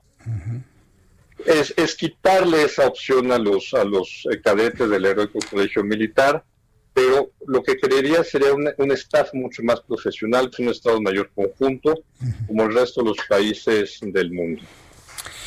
Bien, pues eh, Gerardo, yo te agradezco mucho que nos hayas compartido lo que has escrito hoy. E invito a todo el público para que te lean en el Heraldo de México, página 8 el día de hoy, y conocer estas relaciones cívico-militares. Muchas gracias, Gerardo, que tengas muy buena tarde. Gracias, Jesús Martín. Te mando un fuerte abrazo. Fuerte abrazo también para ti. Gracias. Es Gerardo Rodríguez, experto en seguridad, columnista del Heraldo de México. Y esta, bueno, esta difícil relación o participación de las Fuerzas Armadas en las labores de los civiles, ¿qué pasará? Sin duda alguna, la actual administración federal ha sido un cambio de algo, de una institución, como le digo, tan monolítica como el ejército. ¿no? De, en años atrás, en secciones atrás, se han empezado a abrir a la ciudadanía y se han empezado a abrir a través de los medios de comunicación y usted y yo somos testigos. He platicado con secretarios, he tenido contacto con el ejército, con la marina, hemos estado en sus eventos, hemos difundido ampliamente, abiertamente lo que eso no ocurría evidentemente hace, ¿qué le gusta? ¿Hace 30 años? Hace, no, más, menos, 20 años, ¿no?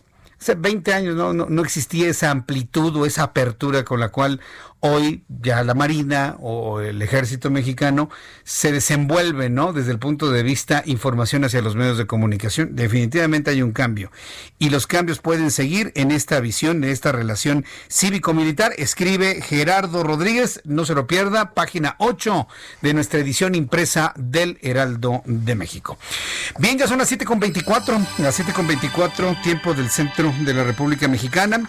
En unos instantes más eh, voy a conversar con nuestros compañeros reporteros Manuel Durán, reportero del Heraldo de México, sobre el asunto de los taxistas.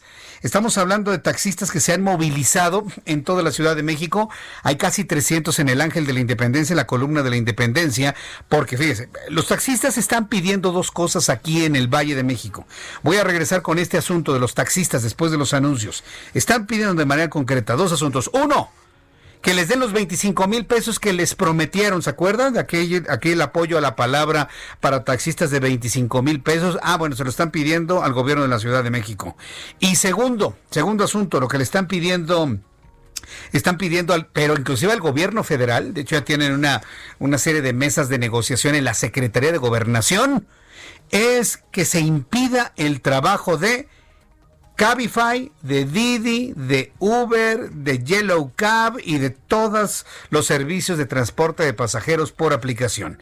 La discusión vuelve a surgir. ¿Se acuerda cuando en la anterior administración capitalina se hizo un instituto del taxi y había aportaciones y demás? Todo se mantuvo tranquilo, pero hoy no van a la normalidad si no los quitan de enfrente. Regreso con esto después de los anuncios. Arroba Jesús Martín MX. Escuchas a Jesús Martín Mendoza con las noticias de la tarde por Heraldo Radio, una estación de Heraldo Media Group. Heraldo Radio, la HCL se comparte, se ve y ahora también se escucha.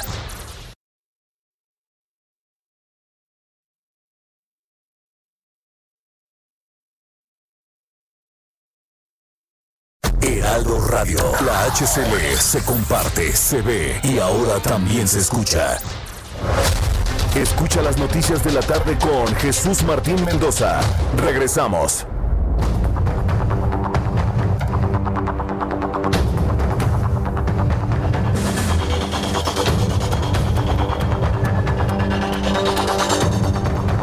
Las siete y media, las 19 horas con 30 minutos hora del centro de la República Mexicana. Quiero enviarle un caluroso saludo a María Irene de la O Hernández. María Irene de la O Hernández me dice, Jesús Martín, soy una niña de 13 años y escucho tu programa mientras hago mi tarea. Muchos saludos, Irene. No sabes qué gusto me da que los niños, los jóvenes escuchen nuestro programa de noticias.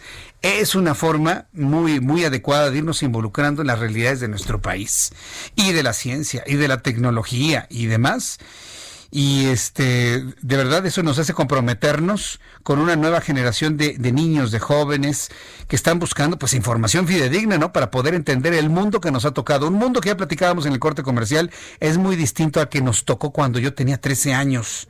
Disfruta esa posibilidad, Irene, de todo lo que tienes para poder como una esponja absorber todo el conocimiento que la tecnología y este tiempo te dan. Me dice Luis Salinas, temblores muy fuertes en Pochutla, Oaxaca y Pinotepa Nacional.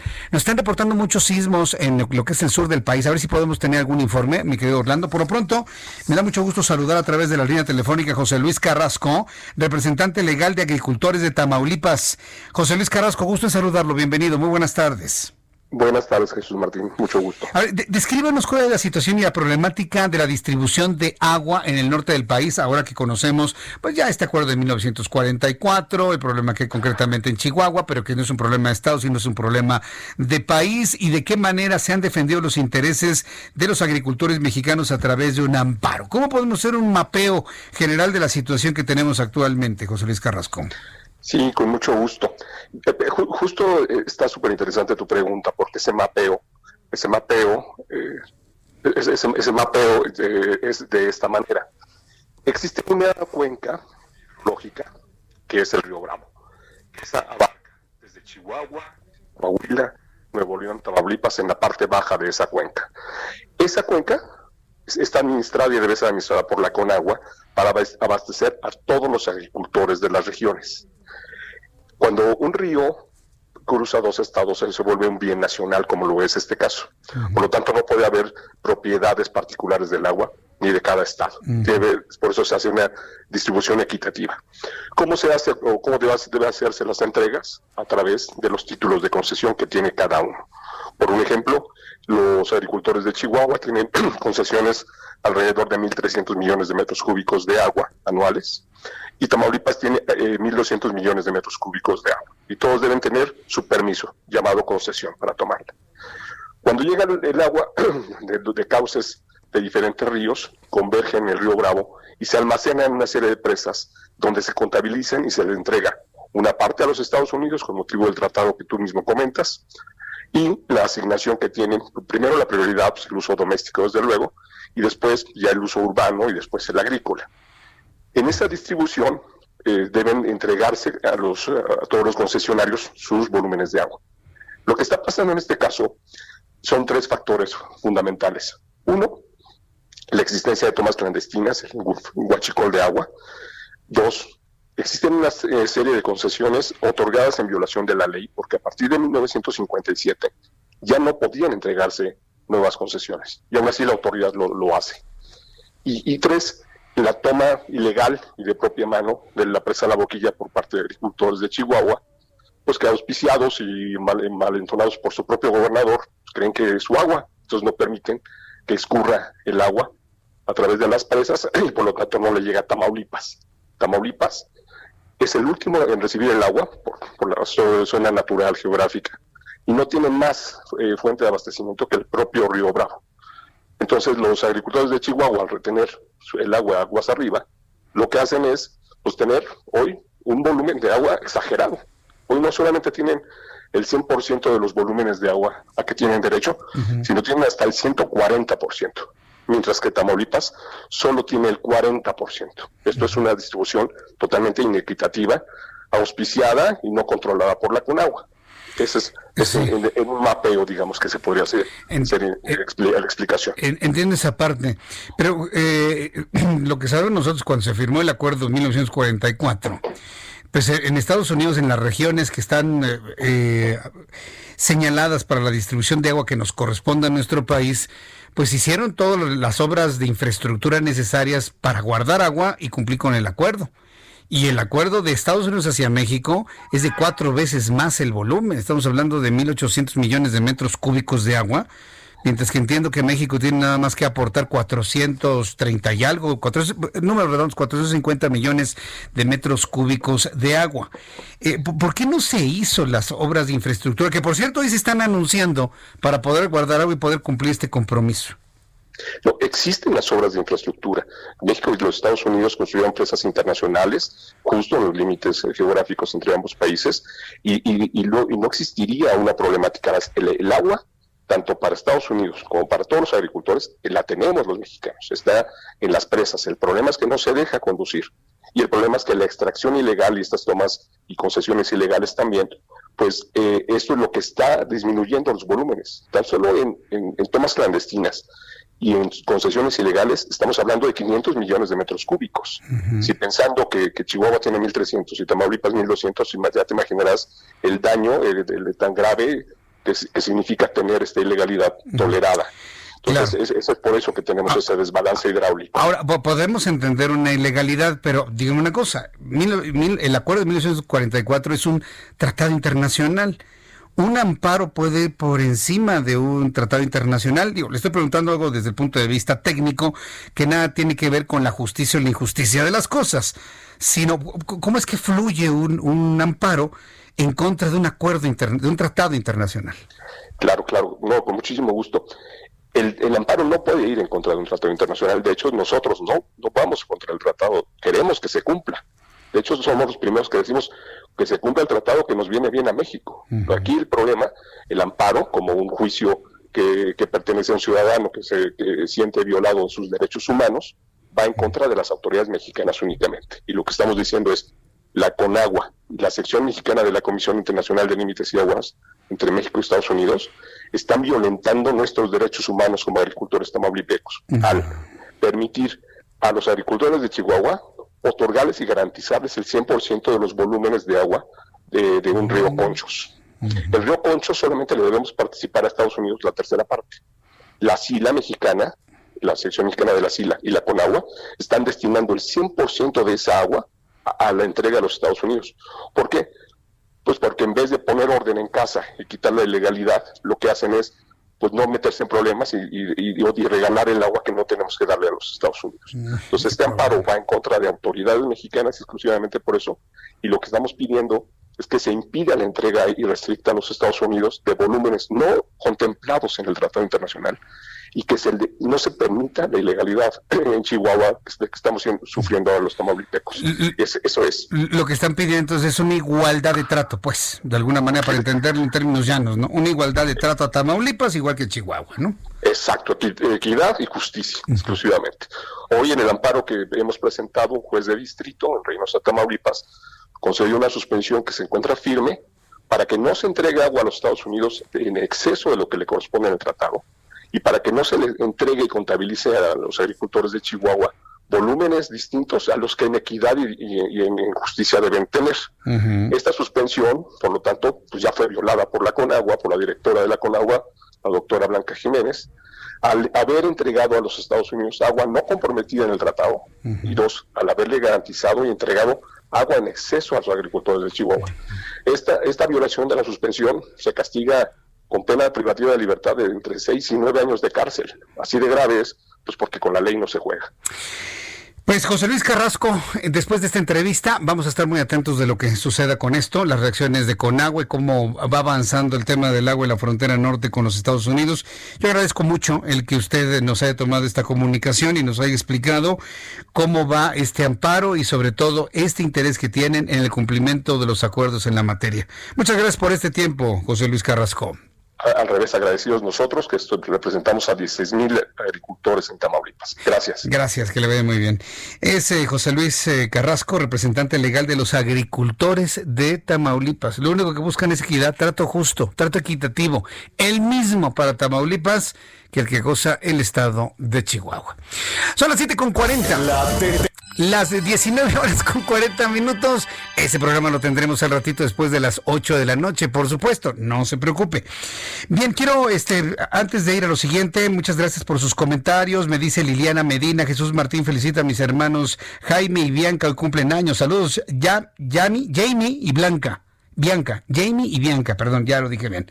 Muchas gracias Liliana y saludos Jamie y Bianca, que tengan ustedes un feliz cumpleaños. Jesús Godínez, Jesús Martín, comenta el repasón que le dio Lili Telles al, doctor Muerte. Si me da tiempo lo comentamos, pero mire, yo siempre he sido de la idea de que a un hombre como López Gatel se le combate con argumentos, se le combate con, eh, con argumentaciones, con datos, con lógica, con política, si usted quiere. Lo demás me parece que, a, ningún político se lo merece. Es suficiente la argumentación política y la argumentación en datos para acabar con ellos. Eh, sí, acabar sus argumentos, claro está. Lebrija Murillo eh, dice, mi niño de seis años me dice que si ya vamos a, eh, a oír a Jesús Martínez en lugar de Martín, ah, pues un saludo para tu niño, este Osvaldo Lebrija. Muchas gracias, Osvaldo. Salúdame a tu niño de seis años. Dile que le agradezco mucho que esté muy pendiente escuchando las noticias. Roberto Rodríguez, ayúdame, grupo, para que Jesús Martín Mendoza felicite a mi nieta. Hoy cumple 13 años y se llama Dayana Jocelyn.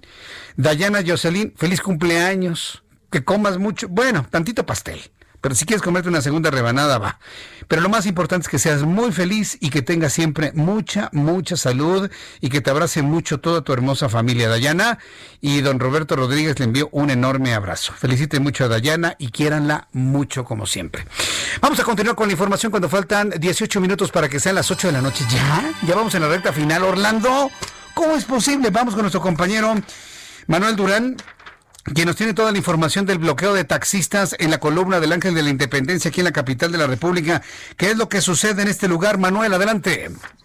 Hola, muy buenas noches. Eh, Jesús Martín, en efecto, desde muy temprano hubo una concentración de taxistas.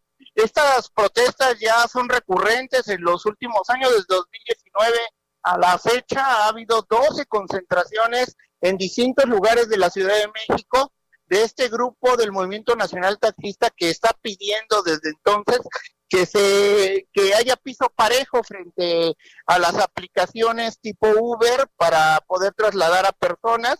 Eh, ellos ahora eh, reunieron al final unas 700 personas, 504 taxis, eh, no son no todos de la Ciudad de México, eh, unos 300 del Estado de México, también de Toluca, pero a las demandas ya también se sumaron 14 pipas, eh, algunas otras de gas, porque las demandas han escalado respecto al asunto de los apoyos que ha dado el gobierno federal en torno a la pandemia y es que argumentan que se les ha dado apoyos de estos 25 mil pesos, pesos de crédito a la palabra, pero a ellos no se les ha dado nada.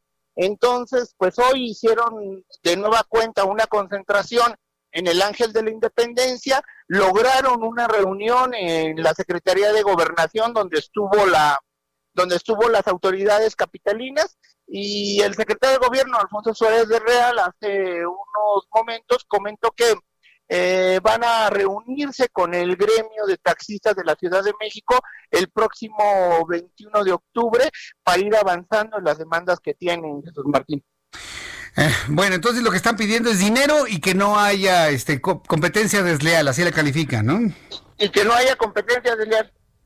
Porque además las aplicaciones estarán paradas para dos aspectos, uno para la verificación de taxímetros y otra más para no entregar el padrón de conductores. Entonces, para los taxistas de la capital esto les parece que, que no es competencia leal y quieren que desaparezcan las aplicaciones. ¿Será, posible. Bueno, pues estaremos atentos de ello. Manuel Durán, muchas gracias por la información. Hasta luego. Hasta luego. ¿Cuántos conductores de vehículos iba a decir rentados, pero bueno, que ofrecen el servicio por aplicación existen en una ciudad como la Ciudad de México. Y amigos que me escuchan en otras partes del país, como cuántos hay en la ciudad o en la localidad donde usted me escucha. Son muchísimos.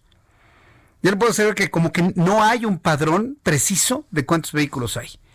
Pero se estima que es una cantidad similar a la que actualmente tenemos de taxistas. ¿Sabe cuántos taxistas tenemos actualmente regulares de, taxis blanco con rosa?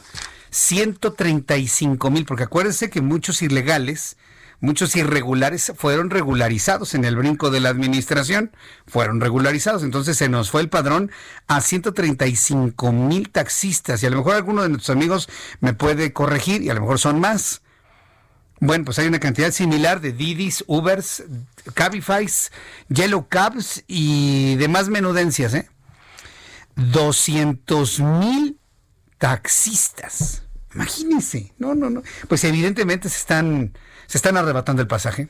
Se están arrebatando. Y hoy las cosas en el aeropuerto, en la Terminal 2, se pusieron durísimas, ¿eh?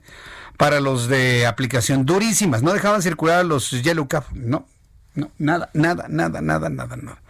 Y a los de aplicación, nada absolutamente.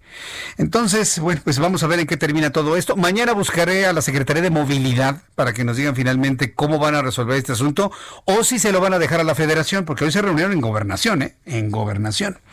Son las 7 con 46. Toda la información deportiva con Roberto San Germán. Mi querido Roberto, bienvenido. Qué gusto saludarte. ¿Qué tal, mi querido Jesús Martín? El gusto es mío y también a la gente que nos sintoniza. Muy buenas noches. Y fíjate, mi querido Jesús Martín, este fin de semana fue Ajá. de récords. No me digas. Sí, todo el domingo fue de récords. Primero, lo de Rafa Nadal Ajá. en Roland Garros. Impresionante. Le ganó a Djokovic en tres sets, 6-0, 6-2, 7-5. Ajá. No pudo nada que hacer Djokovic. Además de que gana su título número 3 en Roland Garros. Ajá. Es el hombre que tiene más títulos en cualquier torneo de Grand Slam. Y además empate el récord de Roger Federer de 20 títulos de Grand Slam.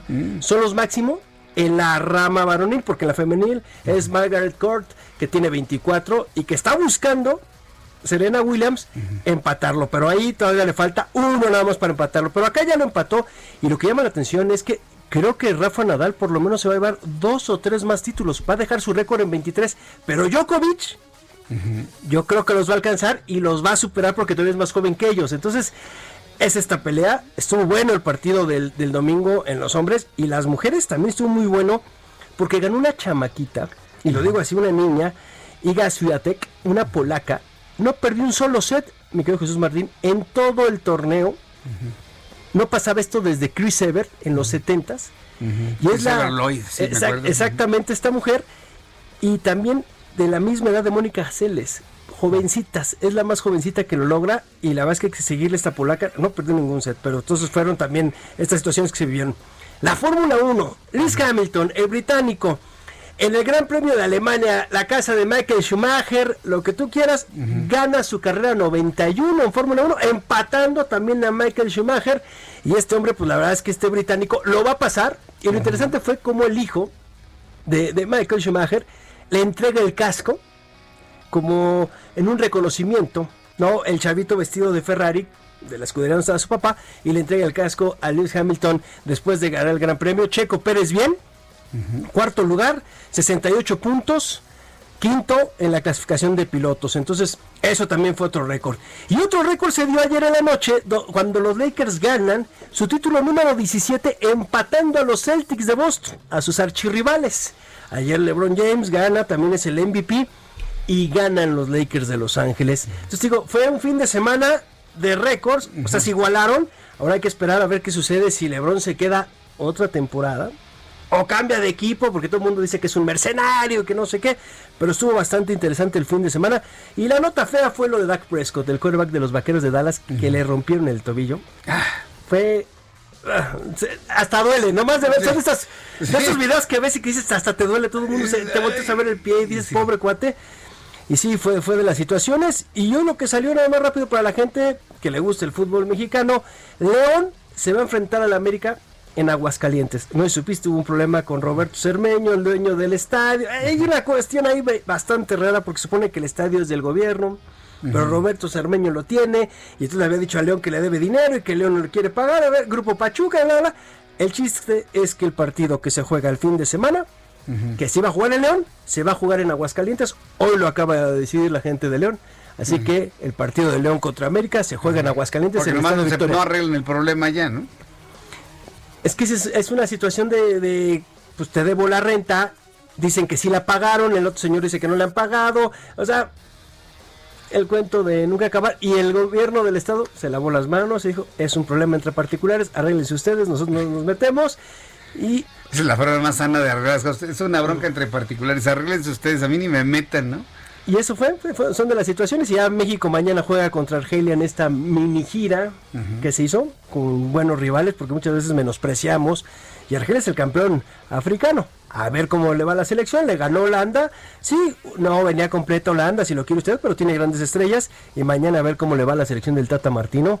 A ver si sacan otro triunfo. Bueno, pues de estos fines de semana, pocos, ¿no? Pocos fines de semana como este, ¿no? Con, con tanta historia, ¿no? Exactamente, muy poquitos que puedes ver récord en el tenis, récord en la Fórmula 1, récord en el básquetbol. Nada más nos faltó el béisbol y, ya, pero porque están jugando las finales también, las series de campeonato, pero la verdad es que estuvo muy completo, a pesar de que no tuvimos fútbol, porque sabes que este país vive de, de fútbol, ¿no? Sí, Entonces, no hubo fútbol por las semanas estas de la FIFA y los partidos que tenía México, los compromisos, por la Liga de Naciones que está en Europa, ¿no? Que ellos sí están jugando de la UEFA. Y bueno, fueron las situaciones que se vieron y sí es bastante interesante esta cuestión de tener récords y récords y récords. Y sobre todo ver, ¿sabes qué es lo más interesante de todo esto, mi Jesús Martín y gente que nos escucha? Que los puedas ver.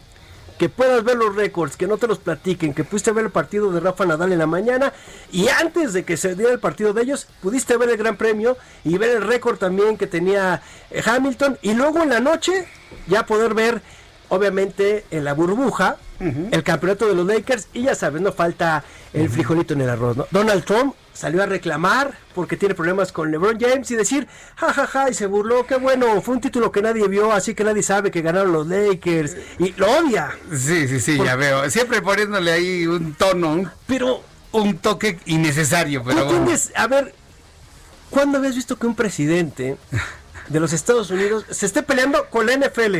Se esté peleando con el básquetbol, se esté peleando, o sea, Donald Trump. Sí, ¿pero qué ganas? Audiencia, visibilidad, estar presente, hacer escándalo. ¿Eso es campaña? O sea, me queda claro que está en campaña, señor, pero. O sea, ya, ya hasta te ríes, ¿no? Como que o sea, le acabas de pegar a LeBron James, le pegaste al otro cuarto, o sea. Sí, qué necesidad hay, ¿no? O sea, como que LeBron James así como que, pues bueno, qué Dijo, padre, bueno, soy, ¿qué? pues sí, Sí, soy vocero de los demócratas, Estábamos chupando tranquilos, ¿no? Sí. Así, Sí, estábamos frase, chupando ¿no? tranquilos. Es y- más- y este sale con sus cosas. Es más, ni me acordé de ti, ¿no? Exacto, como estábamos chupando tranquilos, estábamos celebrando, pues Sí. lo que diga el señor Trump, pues, no me interesa, ¿no? Yo ya gané el título, a ver si gano la reelección. Pudo haberle revirado, ¿no? Por supuesto. Que creo que va a estar difícil. Muy bien, mi querido Roberto, completísimo. Muchas gracias, ¿eh? Gracias Gracias, a ti. semana y gracias por toda la información. Claro que sí, gracias a ti. Gracias. Roberto San Germain con toda la información deportiva. Ya nos vamos. Me despido con los números de COVID-19. Le informo cómo andamos en materia de COVID-19 según los datos que ha dado a conocer la Secretaría de Salud. Suban el volumen a su radio, a todos nuestros amigos que nos escuchan en la República Mexicana. Antes de despedirnos, vamos con estos datos. Nada más déjeme aquí a nuestros amigos de, de YouTube. Ah, como- perfecto, ya estamos, ya nos estamos viendo. Bien, datos de COVID. Datos al día de hoy. Datos al día de hoy tenemos 821.045 confirmados. Eh, tenemos defunciones 83.945. Eh, una diferencia de ayer al día de hoy de 3.542 pe- mexicanos eh, transmitidos, 164 defunciones más en la última en, las últimas 24 horas. Dice la Secretaría de Salud que estimó casos activos en las últimas 24 horas, pues sí se informó de una disminución de 3.236 casos. Sospechosos fatales, la Secretaría de Salud no detectó casos sospechosos en 24 horas, pero sí informó de un descenso de 4.515 casos negativos el día de hoy. Bueno, pues esto es lo que nos está informando en estos momentos la Secretaría de Salud. Con estos datos nos despedimos. Yo quiero agradecerle mucho el favor de su atención.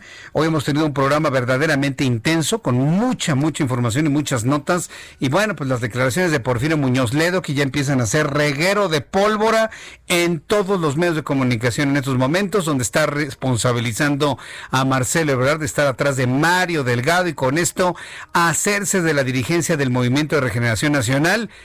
Dijo en entrevista que para quitar al presidente la mitad del sexenio, no, no, es una aseveración Fuerte, ¿eh? Yo me quedé con la primera parte, pero bueno, todo finalmente lo dijo aquí en el Heraldo y vamos a tener detalles seguramente en nuestra edición impresa el día de mañana. A nombre de este gran equipo de profesionales de la información, se despide de usted Jesús Martín Mendoza invitándolo mañana a las 2 por el 10, a las 2 de la tarde por el canal 10 y en el Heraldo Radio a las 6 de la tarde. Gracias, hasta mañana. Esto fue Las Noticias de la Tarde con Jesús Martín Mendoza. Heraldo Radio. La HCL se comparte, se ve y ahora también se escucha.